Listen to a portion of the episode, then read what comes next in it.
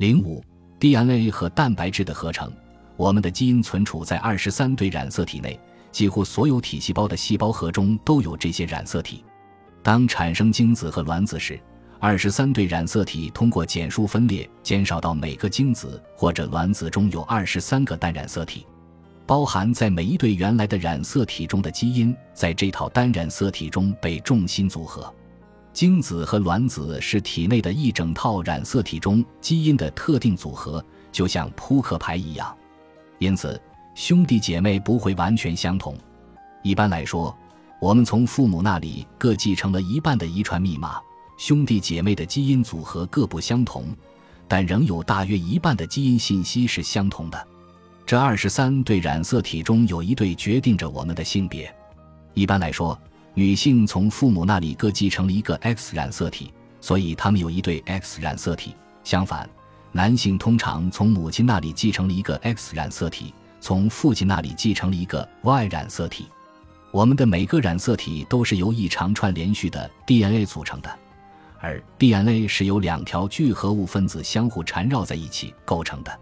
将这两条分子链连接在一起，形成双螺旋结构的是 DNA 的重要组成部分——核苷酸。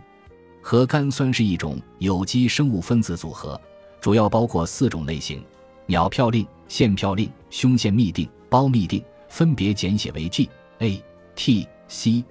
每个核苷酸都与另一条 DNA 链上的对应点相匹配，比如 G 永远与 C 相匹配。而 A 则永远与 T 相匹配，在每个人体细胞内，大约有三十亿对相互匹配的核苷酸，如同字母表上的字母可以组合成无数个单词一样，这四种核苷酸也可以构成无数种组合。基因通常是由数千个核苷酸构成的，基因决定着蛋白质的合成及表达。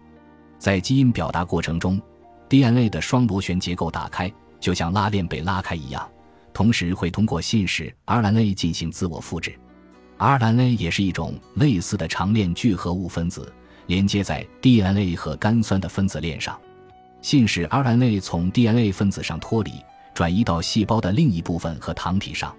核糖体实质上是一种蛋白质工厂，在那里，信使 RNA 转化成独特的蛋白质。神奇的是，我们体内所有不同的蛋白质。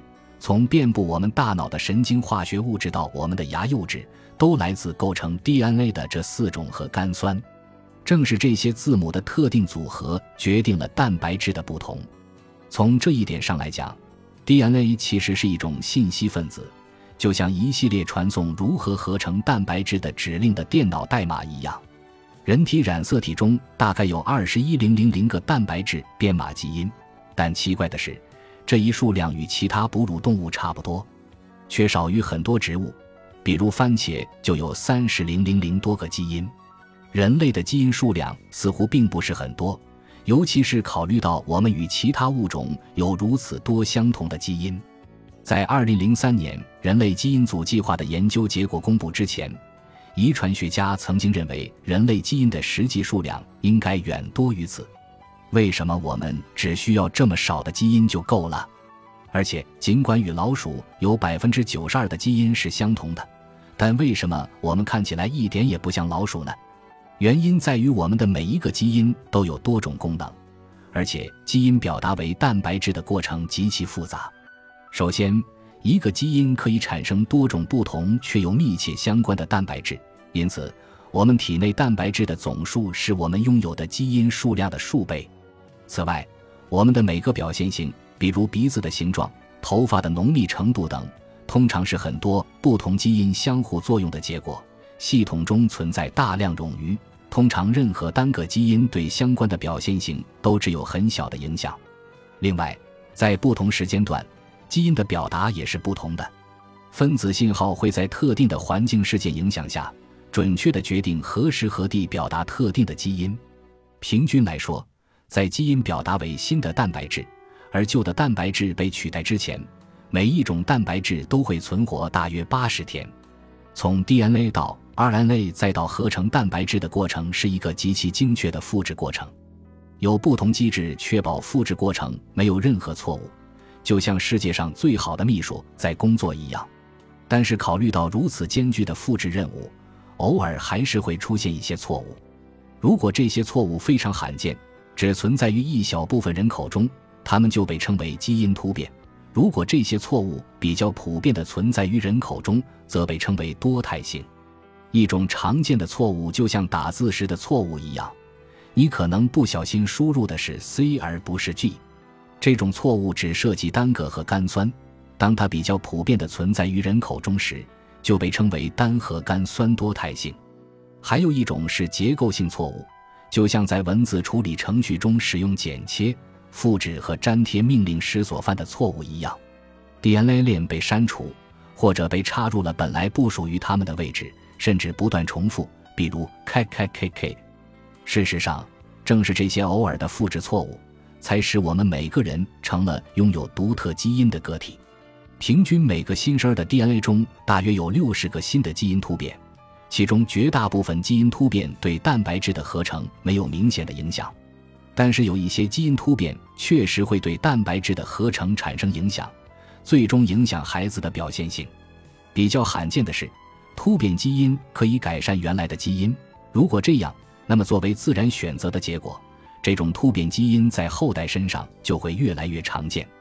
比如，数千年前，在 SOC 二十四 A 五基因的 2S 幺四 R 六六五四位点上，有些人生下来就是核苷酸类这是没有像通常一样复制剂和苷酸而导致的错误。